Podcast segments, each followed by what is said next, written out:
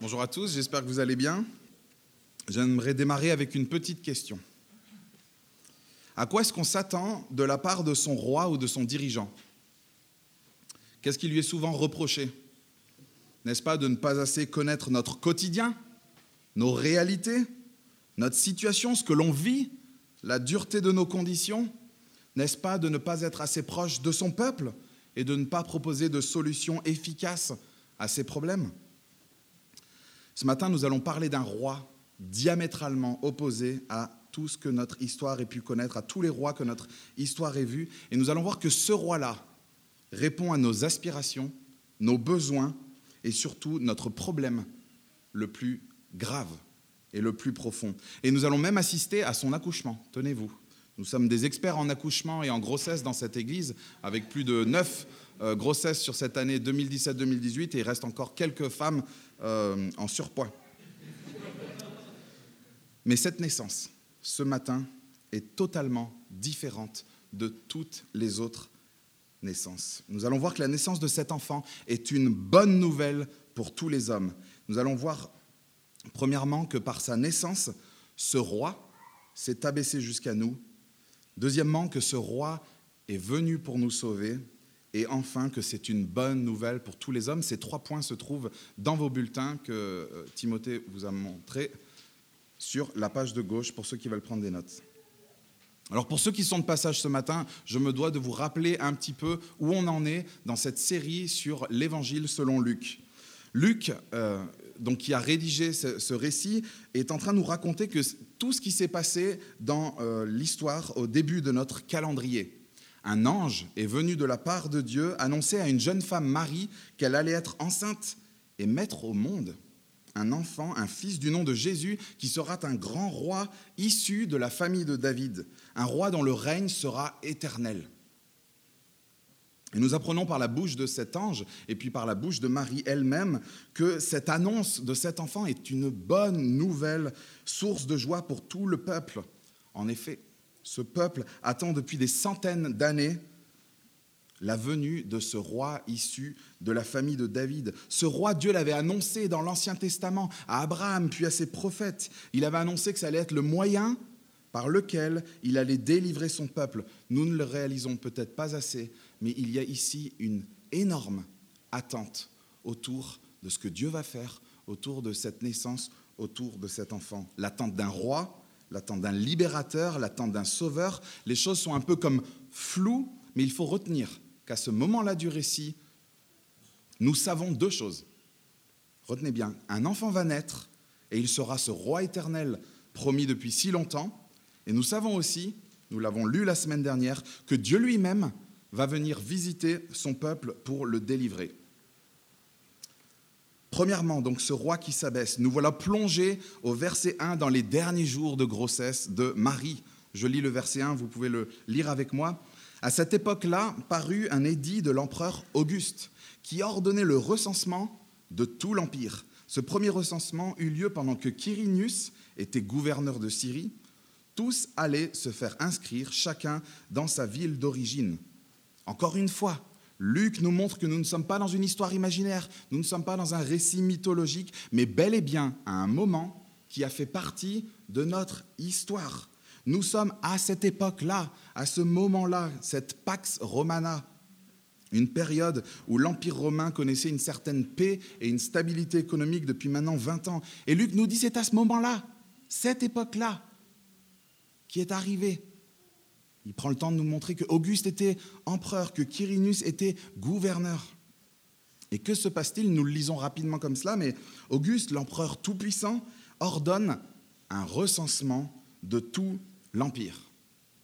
Alors, je vais vous faire faire un petit exercice. On va faire un bond de 800 ans en arrière dans la Bible et dans l'histoire. Je vous invite à aller à la page 598.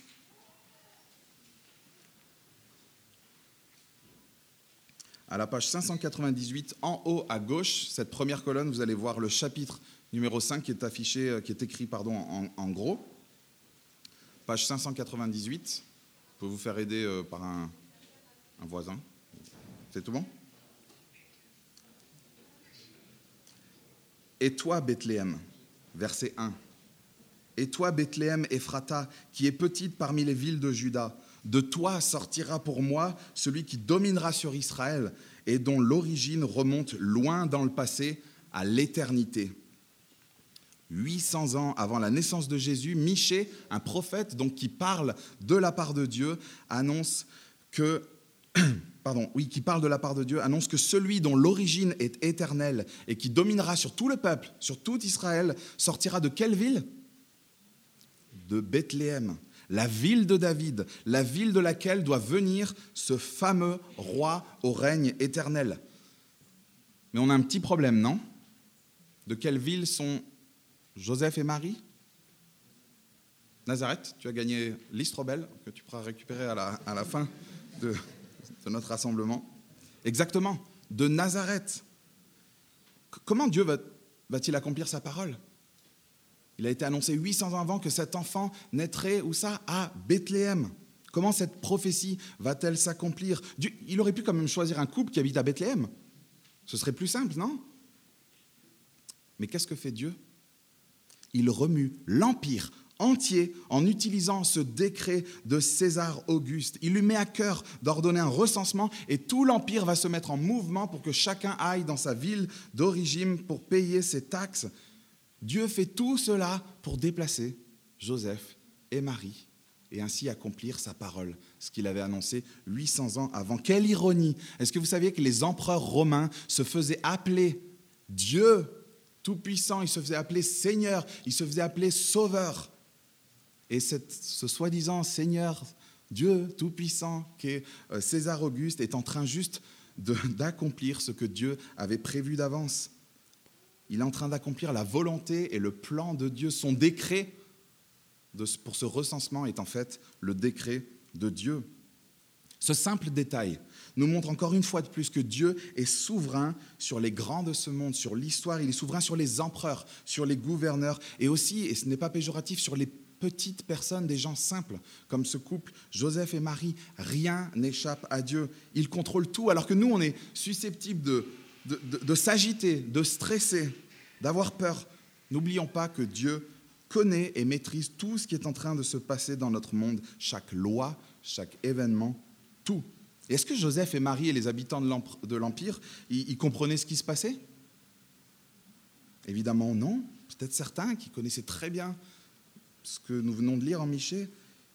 Ils ne voyaient que le long et fatigant voyage qu'ils avaient tous à faire. Pourtant, tout cela faisait partie d'un plan bien plus grand, celui de Dieu nous sommes tellement concentrés sur nos circonstances, sur nos problèmes avec nos œillères, sur ce que nous avons à faire, mais que nous le voyons ou pas, sachons que Dieu orchestre tout selon son bon vouloir, selon son plan, selon ses promesses. Revenons donc à ce jeune couple choisi par Dieu, je lis le verset 4. Joseph aussi monta de la Galilée, de la ville de Nazareth pour se rendre en Judée dans la ville de David appelée Bethléem, parce qu'il était de la famille et de la lignée de David. Verset 5, il y alla pour se faire inscrire avec sa femme Marie, qui était enceinte.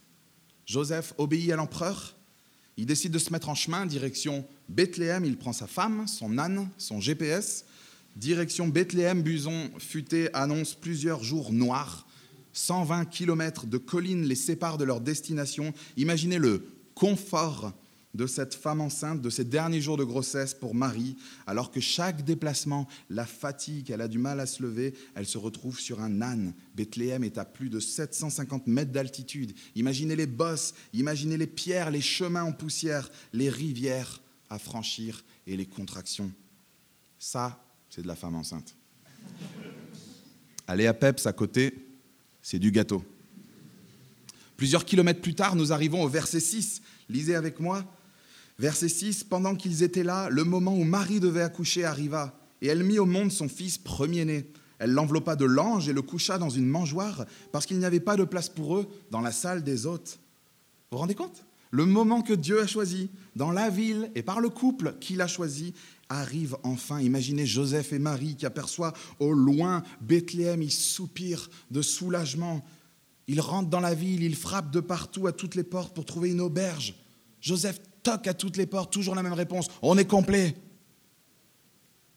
Après de nombreuses tentatives, le seul endroit qu'il arrive à trouver de disponible pour sa fiancée est une étable. Aucune sage-femme de dispo, aucun ange de dispo à ce moment-là. Marie hurle de douleur. Et où met-elle au monde son fils? Dans une mangeoire. Vous savez, ce bac en bois, dans la boue où les animaux viennent manger. Voilà le seul endroit de disponible pour ce roi qui devait naître. Jésus, le roi promis de tout temps, est né dans un endroit réservé aux animaux. Vous savez combien a coûté le dernier, un des derniers carrosses de la reine d'Angleterre? 3,5 millions d'euros. Un carrosse. Des millions d'euros pour ses couronnes, pour ses hôtels, pour ses déplacements. Elle est allée récemment en Égypte. Elle a loué un avion à 450 000 euros pour faire le trajet. Et Jésus, le grand roi au règne éternel, le libérateur tant attendu, est né, lui, dans un placard à balai, dans un local à poubelle, dans un F1, paumé au fond d'une ZIRS, d'une zone industrielle. Dieu qui a fait déplacer tout l'Empire pour amener ce couple jusqu'à Bethléem au travers de ce décret de cet empereur Auguste, il ne pouvait pas trouver un, un hôtel convenable avec quelqu'un pour prendre des bagages de Marie, leur montrer leurs appartements? Il ne pouvait pas faire cela? Pourquoi cet enfant se retrouve dans ce bac puant, réservé aux animaux Vous êtes déjà posé la question? La réponse est simple. Dès la naissance de cet enfant, on comprend que ce roi, cet enfant, est un roi humble, simple, accessible, qui est venu s'abaisser jusqu'aux hommes. Il s'est dépouillé de toute gloire, de tous les honneurs, pour s'abaisser et nous rejoindre dans notre misère, rejoindre les hommes dans leur misère, dans leurs ténèbres et dans leur saleté. Il n'est pas venu se faire connaître à des VIP en donnant des, invitations privées. Il ne s'est pas adressé à un empereur, à un gouverneur. Il s'adresse à des personnes ordinaires, de, basse classe sociale, des, des tout le monde, des gens comme vous et moi, Marie, Joseph. Nous allons le voir, des bergers. Vous avez déjà vu un roi comme celui-ci? Un roi qui aurait le droit à tous les honneurs, à tous les palaces, à tous les carrosses, mais qui renonce à tout cela pour venir vous rejoindre, pour venir nous rejoindre et nous sauver. Un roi qui s'abaisse et un roi qui sauve, c'est ce que nous allons voir dans ce deuxième point. Lisez avec moi à partir du verset 8. Il y avait dans la même région des bergers qui passaient la nuit dans les champs pour y garder leurs troupeaux. Un ange du Seigneur leur apparut et la gloire du Seigneur resplendit autour d'eux. Ils furent saisis d'une grande frayeur. Nous avons déjà vu des scènes similaires, n'est-ce pas Où un ange annonce quelque chose à quelqu'un. Mais ici, cette apparition est toute spéciale. Elle est accompagnée de toute la gloire de Dieu. C'est éblouissant. Et vous vous rendez compte l'effet que procure juste le fait de voir un ange venu de la part de Dieu? Les bergers étaient, je suis sûr, à plat ventre. Il est dit, ils furent saisis d'une grande frayeur, la simple présence d'un ange de Dieu. La peur, mais l'ange les rassure. Verset 10, n'ayez pas peur. Pourquoi cela? Lisez avec moi ce verset 10. L'ange leur dit, n'ayez pas peur, car je vous annonce une bonne nouvelle qui sera une source de joie pour tout le peuple. Le but de Dieu n'est pas la peur, mais la joie. Ce sentiment, cette réalité que nous recherchons tous, à laquelle nous aspirons tous, qui a envie d'être malheureux, qui se lève le matin et se dit j'espère que la journée va mal se passer, j'espère qu'il pleuvra, que je serai en vélo, que tout sera fermé. Je me souhaite le bonheur, je te le souhaite, joyeux Noël. Nous aspirons tous à la joie et au bonheur. Et là, nous apprenons une source de joie. Quelle, quelle va être cette source de joie? Est-ce que l'ange va leur donner un nouveau gadget pour compter les moutons? Un gadget pour euh, apeurer les loups? Ou est-ce qu'il va leur amener une jolie bergère pour qu'ensemble ils puissent compter leurs blancs moutons? Quelle est cette bonne nouvelle? Quelle est cette source de joie qui est pour vous, qui est pour nous et qui est pour tous les hommes? Verset 11. Aujourd'hui, dans la ville de David, il vous est né un sauveur qui est le Messie, le Seigneur. Mettons-nous à la place de ces bergers. On se poserait la question, un, sauveur? Ok, c'est où? Il est où? Comment y avoir accès? Je veux le voir, viens, on y va. Et l'ange continue, verset 12. Il leur dit, Voici à quel signe vous le reconnaîtrez. Vous trouverez un nouveau-né enveloppé de l'ange et couché dans une mangeoire. Quel contraste quel contraste entre cette mangeoire et la gloire qui entoure, qui resplendit autour de cette naissance. Verset 13, mais qui est cet enfant? Lisez avec moi, verset 13. Et tout à coup, une foule d'anges de l'armée céleste se joignait à l'ange. Ils adressaient des louanges à Dieu et ils disaient Gloire à Dieu dans les lieux très hauts, paix sur la terre et bienveillance parmi les hommes. Nous l'avons vu la semaine dernière, ce Dieu qui est venu euh, pour, pour éclairer ceux qui sont dans les ténèbres est littéralement en train de resplendir de gloire autour de ses bergers dans la nuit.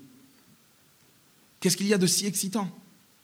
Pourquoi toute cette joie? Pourquoi toute cette gloire? Pourquoi le ciel qui s'ouvre Des milliers d'anges qui disent gloire à Dieu? Vous êtes déjà posé cette question?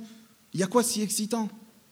Vous savez, peut-être quelqu'un vous vous a invité ce matin. Il a réussi à vous sortir du lit et je vous félicite.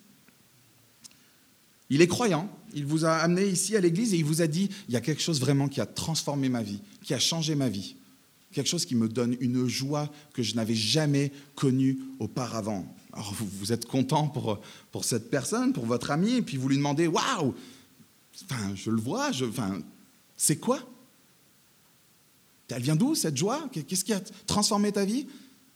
Puis là, vous lui répondez bah, C'est Jésus-Christ. C'est pas très excitant, non?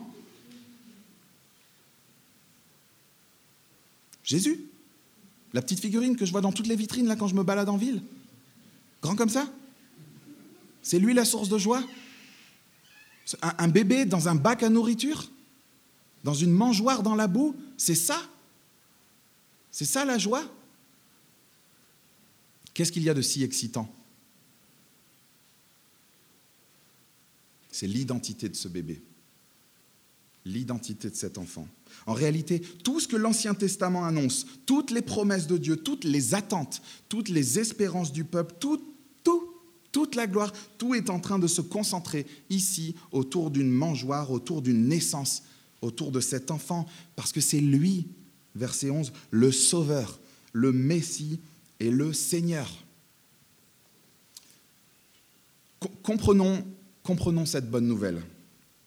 Imaginez que je sois malade j'ai une grave maladie au cœur. S'il y a des personnes qui ont étudié la médecine ou qui l'étudient encore, ils vont faire la grimace. Imaginez que j'ai une myocardiopathie hypertrophique. Vous rigolez peut-être, mais je peux mourir. Je peux mourir de cette maladie. Et je peux vous dire qu'est-ce que je suis heureux. Qu'est-ce que je suis heureux d'avoir du carvedilol. Qu'est-ce que je suis heureux d'avoir ce médicament. Sans ce médicament, je peux littéralement mourir. Si je ne le prends pas une seule journée, je meurs. Et il me reste un comprimé. Est-ce que quelqu'un le voudrait? On peut peut-être amener de l'eau? Quelqu'un voudrait ce comprimé? Ça vous tente? Ça pourrait vous sauver. Personne ne voudrait prendre ce médicament, sauf ceux qui ont perdu un pari ou je ne sais quoi. Vous savez pourquoi? Personne ne prend un médicament pour traiter une maladie s'il ne sait pas qu'il a cette maladie. On est d'accord? Et ce matin, ben, on est face à ce texte et on apprend qu'il est possible d'être sauvé. Ok, sauvé J'en ai pas besoin, moi, de ton médicament. Mets-le dans ta poche, garde-le. J'en ai pas besoin de ton sauveur.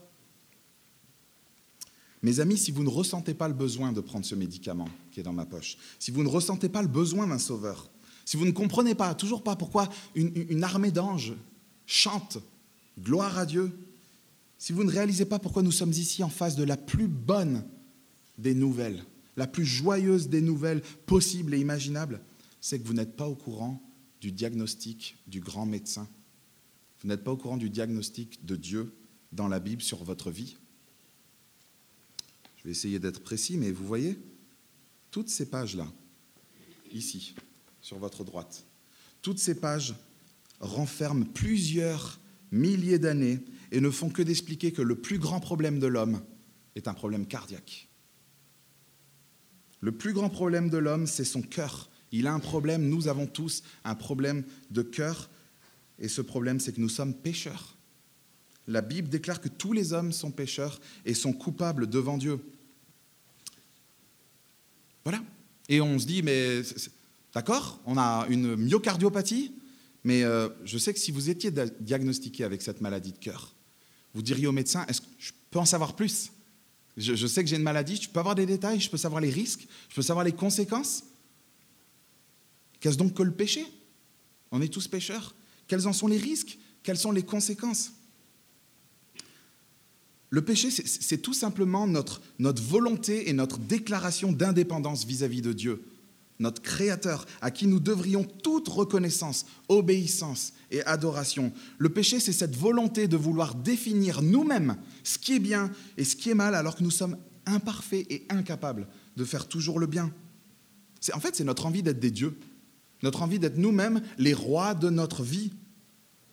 Le grand problème, c'est qu'il y a un roi ici, entouré de gloire, dont le règne est éternel, et face à lui, nous ne faisons pas le poids. C'est lui le roi, c'est lui qui détermine ce qui est bien ou mal.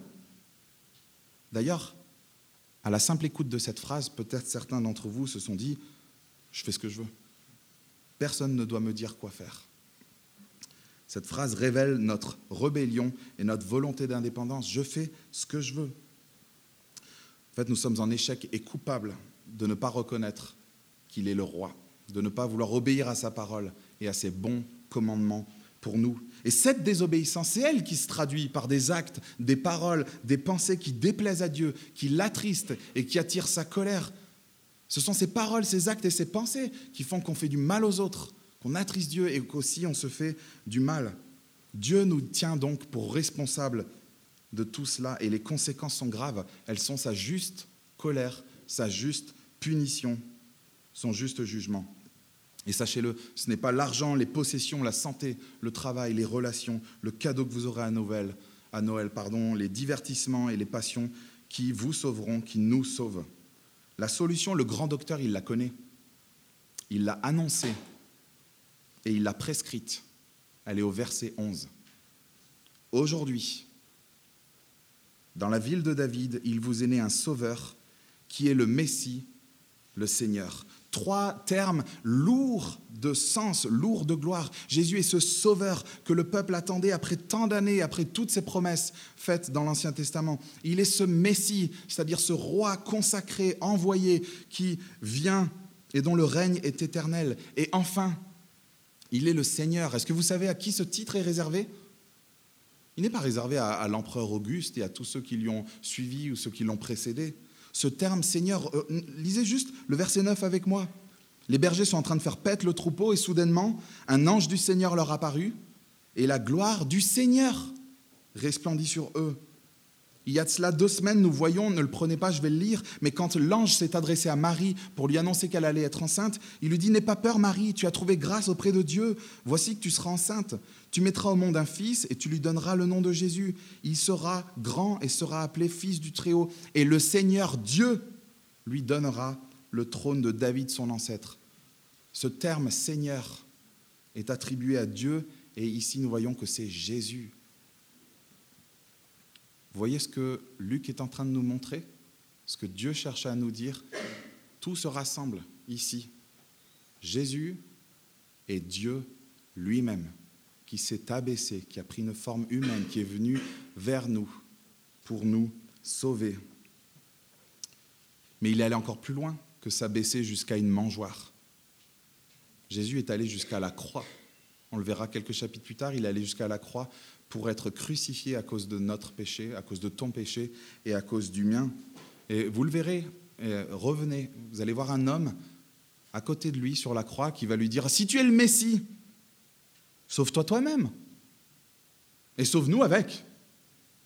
Mais Jésus ne pouvait pas se sauver de cette croix et te sauver aussi. Alors il est resté sur cette croix et il a pris la punition que je mérite, que tu mérites, que nous méritons.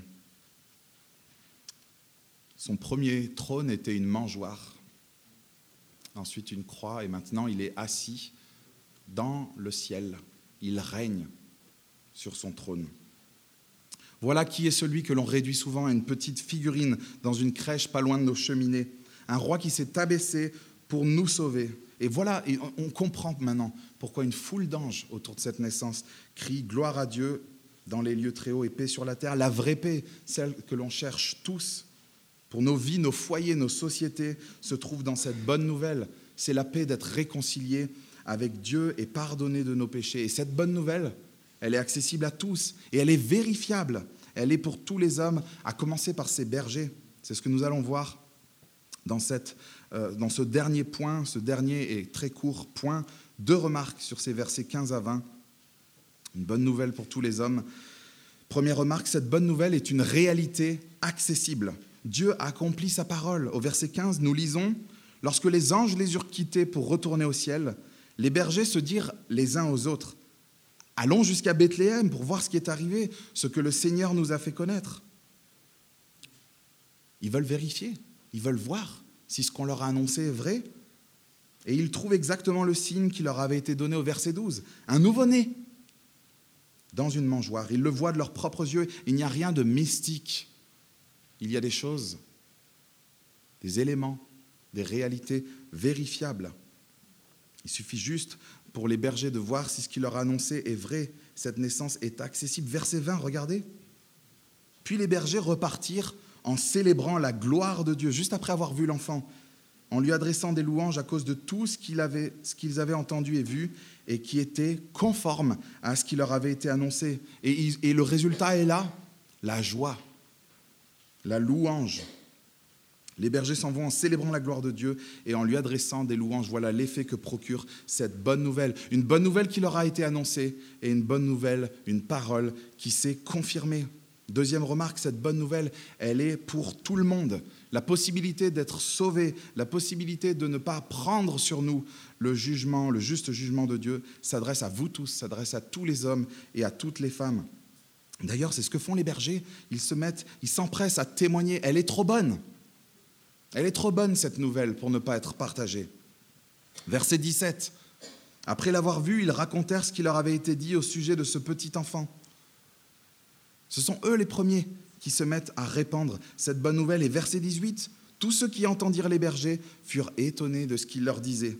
Voilà comment s'est transmise cette bonne nouvelle, une parole annoncée Dieu qui se révèle par sa parole, une parole qui est annoncée et qui est derrière vérifiée et qui à son tour est annoncée à d'autres qui l'entendent. C'est comme ça que Dieu a voulu que sa bonne nouvelle se répande, par sa parole qu'il nous a laissée. Je ne peux pas vous dire, allons voir cet enfant. Il a grandi. Il a fait ce qu'il avait annoncé. Il nous a sauvés. Il a donné, offert cette possibilité à tout le monde. Je ne peux pas retourner avec vous, aller voir cet enfant comme les bergers les bergers se sont mis à annoncer la parole de Dieu qui s'est accomplie et c'est ce que nous faisons. Nous voulons annoncer cette bonne nouvelle. Si tu es chrétien ce matin, franchement, je vais te poser quelques questions que je me suis posées en préparant ce texte. Est-ce que c'est vraiment une bonne nouvelle pour toi? C'est vraiment une bonne nouvelle? Noël, la, naissance de ce Sauveur? Est-ce que tu as plus envie et hâte d'aller annoncer, euh, je ne sais pas, la bonne nouvelle d'une naissance dans ta famille, d'un nouveau job d'un diplôme, un voyage, une nouvelle fréquentation, une nouvelle voiture, un cadeau que tu as eu à Noël? Est-ce que tu es plus pressé de parler de cela ou d'annoncer la bonne nouvelle qu'aujourd'hui il est possible de connaître une joie immense, celle d'être sauvé? Et je me posais la question, je vous la laisse, est-ce que tu abordes cette fin d'année avec reconnaissance? Est-ce que tu vas te laisser happer par toutes sortes de distractions? Qu'est-ce qui fait réellement ta joie en cette période de Noël? Et que tu sois chrétien ou pas, je, t'invite à réfléchir au bonheur, à tes attentes, à la joie que tu cherches, à tes espérances, à ce qui te rend heureux. Prends ton cadeau de Noël, vous savez, statistiquement, il va vous plaire pendant quelques jours, voire quelques semaines si vraiment il est génial. Prenez tout cela et mettez-les dans la balance à côté de cette source de joie inestimable, qui est cette possibilité, aujourd'hui encore, d'être sauvé de tes péchés, d'être réconcilié avec celui qui t'a créé, qui te connaît et qui t'aime. Peut-être que pour vous, Noël a perdu son charme et toute sa magie. Il remplit vos agendas de toutes sortes de tracas, de voyages et d'obligations, hein, les relations diplomatiques au niveau familial. Vous voyez la lumière chez les autres Vous passez dans la rue, ça scintille, il y a le beau sapin. Et vous vous sentez à l'écart de tout cela. Noël pour vous, c'est juste cette période où vous vous rappelez que vos parents sont divorcés, que c'est le bazar dans la famille. C'est cette... Ou au contraire, ça vous rappelle que en fait, vous n'en avez pas de famille, pas du tout. Vous vous sentez seul, vous allez devoir encore essayer de trouver une petite place quelque part pour manger. Je vous en supplie, faites comme Marie, au verset 19. Que fait Marie Verset 19, Marie gardait le souvenir de tout cela et le méditer dans son cœur. Je vous en supplie, réfléchissez. Réfléchissez à ce que vous venez d'entendre aujourd'hui. Réfléchissez à la raison de cette fête de Noël. Et s'il vous plaît, réjouissez-vous. Réjouissez-vous. Il existe une source de joie immense qui est accessible pour vous. Et Dieu, encore cette année, dépose cette bonne nouvelle sous vos sapins, cette bonne nouvelle du verset 11, je le relis. Aujourd'hui, dans la ville de David, il vous est né un sauveur qui est le Messie, le Seigneur. Je vous souhaite un réel, accessible et vrai Noël. Prions.